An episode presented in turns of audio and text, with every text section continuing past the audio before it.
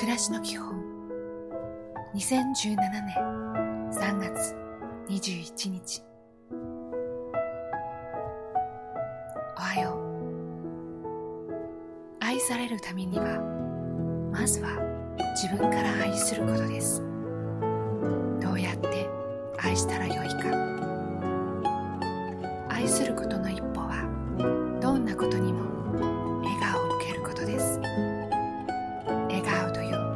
いう愛し方があるのです。今日も丁寧に。こんにちは。必要とされること褒められること役に立つこと愛されること。人はこの4つに幸せを感じると言います。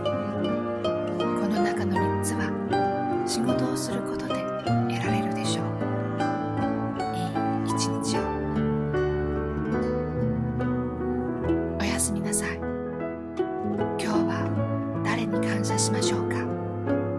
いつも見守ってくれる人今日会った人笑顔で接してくれた人今日も一日ありがとうございましたと感謝して眠りましょう。